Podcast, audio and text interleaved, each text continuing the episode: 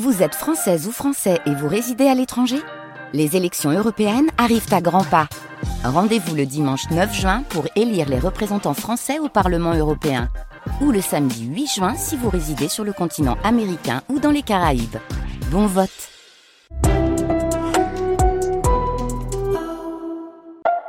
Un podcast France Culture. Nous avons vu dans l'épisode précédent à quel point les abeilles sont des mamans dévouées.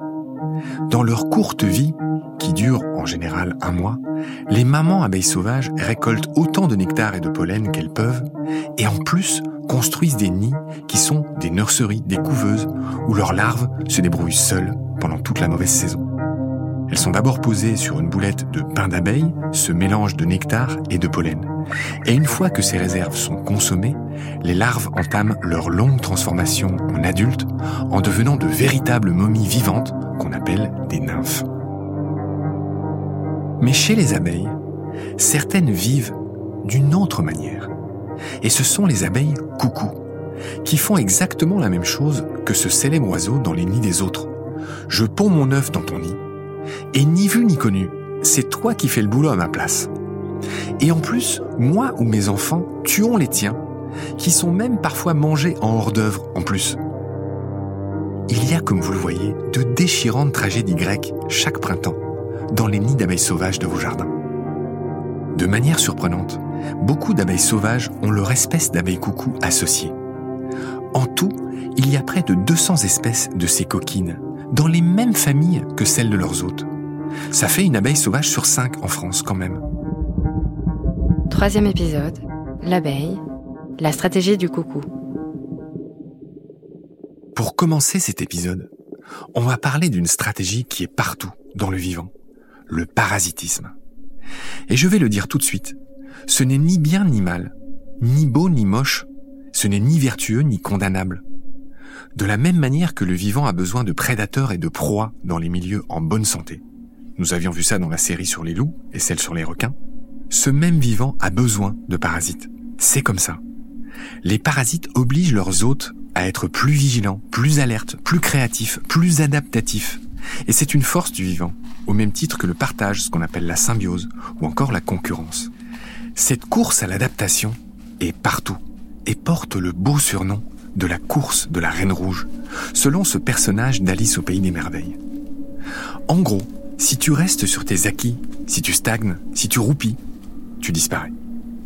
Pour survivre, il faut toujours être prêt à bouger, à changer, à s'adapter. Ces parasites qui sont des voleurs, des piques-assiettes, sont appelés des kleptoparasites, comme la kleptomanie. Ces espèces se nourrissent aux dépens des provisions de proie et même des larves des autres. Chez les mammifères, les cas les plus connus sont ceux de la hyène tachetée et du lion et d'autres grands prédateurs comme le léopard par exemple. Ils se volent sans arrêt les uns les autres. Le guépard, lui, est souvent le dindon de cette farce. C'est juste une question de rapport de force et d'opportunisme. Les troupes de hyènes ou de lions ont souvent, en plus, l'avantage du collectif. Mais en réaction, pour éviter de se faire piquer sa proie, le léopard a appris à hisser ses proies en haut d'un arbre.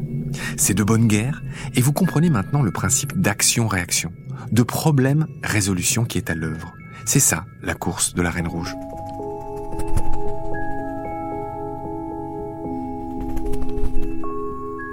Le cas de l'azuré des mouillères est prodigieux.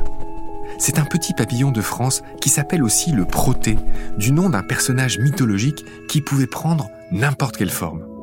Vous allez comprendre pourquoi. La femelle commence par pondre ses œufs sur une espèce bien précise de gentiane. Au bout d'une dizaine de jours, cet œuf devient chenille et cette chenille consomme l'intérieur de la fleur de la gentiane sur laquelle elle est née. Encore dix jours plus tard, elle se laisse tomber au sol et là, elle attend. Elle émet des phéromones, c'est-à-dire une substance chimique qui agit comme un message entre les individus d'une même espèce, et cette odeur est la même que celle des larves de fourmis, qui sont des hyménoptères, comme nos abeilles au passage.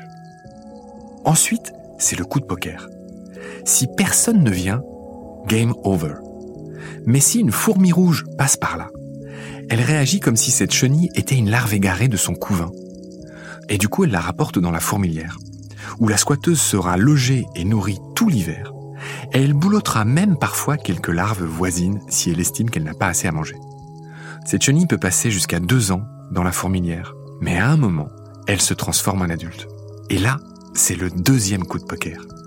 Car l'adulte ne peut plus émettre de phéromones de camouflage. À ce moment-là, l'azuré finit par s'exfiltrer fils à fissa, vraiment sans moufter.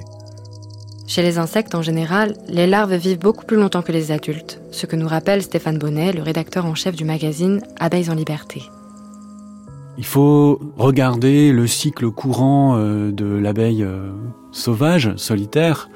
Le cycle courant, c'est une larve qui passe euh, la saison froide sous terre la plupart du temps, avec suffisamment de réserves de nourriture pour aller au bout de son cycle, et qui émerge au printemps. Alors, dans le cas des, abeilles solitaires, c'est souvent le mâle qui émerge d'abord, qui sort, qui va prendre des forces en allant se nourrir un petit peu sur les fleurs euh, disponibles.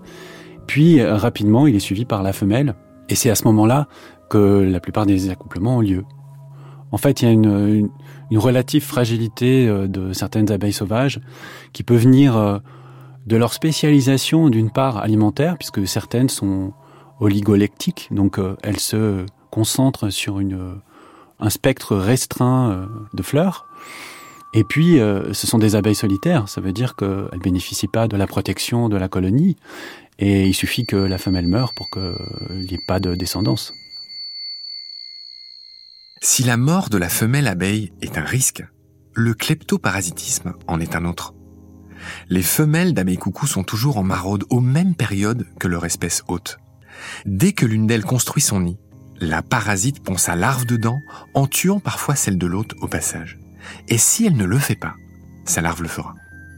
Si on estime que les premières abeilles végétariennes sont apparues il y a 130 millions d'années, comme je le racontais dans le premier épisode, les premières abeilles coucou sont, elles, apparues il y a 85 millions d'années. Action, réaction.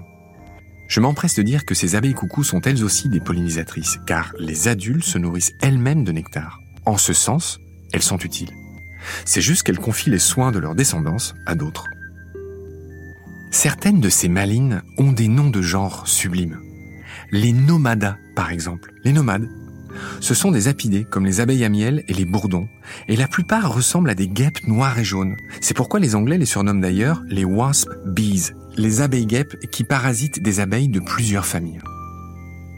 Les abeilles coucou du genre Sphecodes sont noires avec un abdomen rouge. En anglais, c'est les blood bees, les abeilles de sang. Ces sphécodes font partie des alectidés. Vous vous souvenez, ce sont les abeilles de la sueur. Et elles parasitent des membres de leur propre famille. Une immense majorité des abeilles sauvages sont, solitaires. Ça veut dire qu'elles n'ont pas de reine. Et elles fonctionnent euh, par euh, un couple mâle-femelle, tout simplement. La sélection naturelle a voulu que ces abeilles fonctionnent comme ça ça présente euh, des avantages et des inconvénients. L'inconvénient principal, c'est que il suffit que l'un des deux parents euh, disparaisse pour que euh, la reproduction n'ait pas lieu. L'avantage, c'est qu'elles peuvent éviter les maladies que des colonies qui choisissent de vivre en communauté peuvent se transmettre aussi plus facilement. Mais la vie en société ne protège pas toujours des parasites. Bombus terrestris est ce gros bourdon noir avec des bandes oranges et un cul blanc. C'est un apidé de la même famille que les abeilles à miel. Ce bourdon très commun vit en colonie de 600 individus, initié par une femelle fondatrice qui a survécu à l'hiver seule et qui devient la reine, l'unique pondeuse. Ces bourdons sont de bien meilleurs pollinisateurs que les abeilles à miel au passage. Ils sortent plus tôt, ils rentrent plus tard et par des températures beaucoup plus froides les maraîchers et les cultivateurs le savent bien, il est élevé et commercialisé pour ça. Ça s'appelle un auxiliaire de culture bio et on fait d'ailleurs pareil avec les coccinelles pour se débarrasser des pucerons. Cette idée paraît sympa d'utiliser des bourdons, mais il y a un hic. Ils sont utilisés pour polliniser en général des tomates sous serre qui normalement n'ont pas besoin d'insectes car elles sont pollinisées par le vent au naturel, comme 10% des plantes à fleurs. Et ce n'est pas votre rhume des foins qui dira le contraire. Mais voilà, sous la serre, pas de vent. Le problème, c'est que ces hordes de bourdons d'élevage sont aussi de potentiels vecteurs de maladies et de virus pour les abeilles indigènes de l'extérieur et de l'intérieur. Pour en revenir au bourdon terrestre, ce mini char d'assaut noir, orange et blanc, eh bien, lui aussi est parasité. Sa malédiction s'appelle Bombus vestalis ou Psityr vestal. C'est un apidé, comme lui, qui lui ressemble comme deux gouttes de miel. À la loupe, on voit cependant que les femelles vestales n'ont pas de corbeille à pollen, ces petits creux sur les pattes, puisqu'elles n'en récoltent pas, contrairement à leurs hôtes. Selon la région, les femelles parasites se réveillent dès le mois de février, en tout cas calées sur le rythme de leurs hôtes.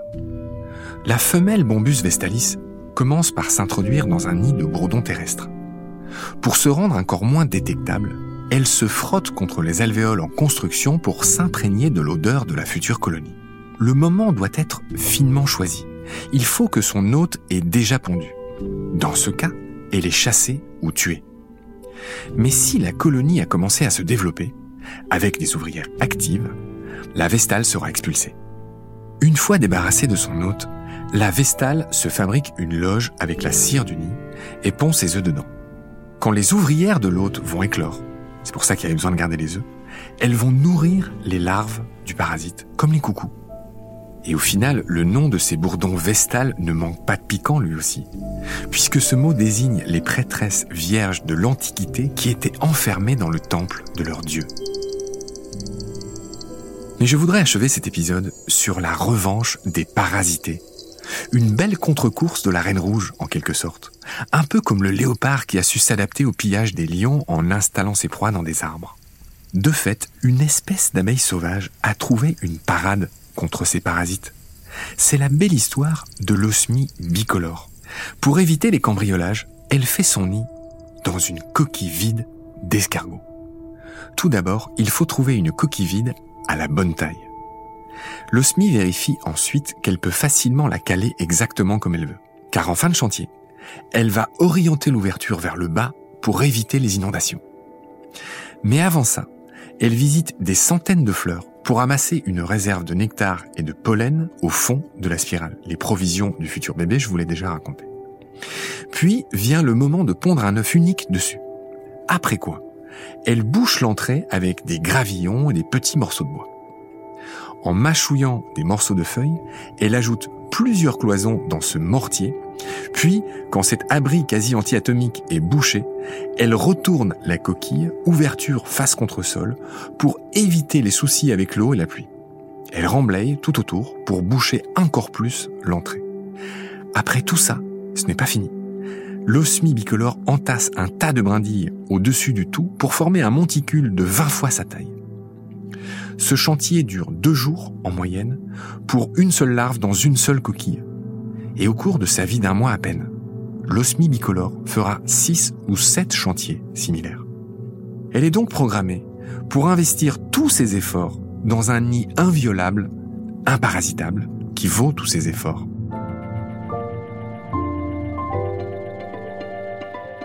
vous voyez que les mécaniques du vivant sont impénétrables. Mais seulement jusqu'à ce qu'une espèce trouve une ruse, une astuce, et dans ce cas, la reine rouge se remettra à courir. C'est la fin de cet épisode, merci de l'avoir suivi. Dans le prochain, le dernier épisode de cette saison, je vais vous raconter les abeilles à miel et surtout l'abeille noire. Pour le coup, c'est l'abeille native endémique d'Europe. Après avoir survécu aux deux dernières glaciations, ces populations sont les mieux adaptées à nos milieux, à notre climat, après un million d'années d'évolution et d'adaptation. L'abeille noire, devenue rare, est une espèce plus rustique, mais plus parcimonieuse que les abeilles à miel hybrides et importées. Et ça, c'est le choix des apiculteurs dont nous parlerons dans le prochain épisode. Merci pour votre fidélité. À bientôt.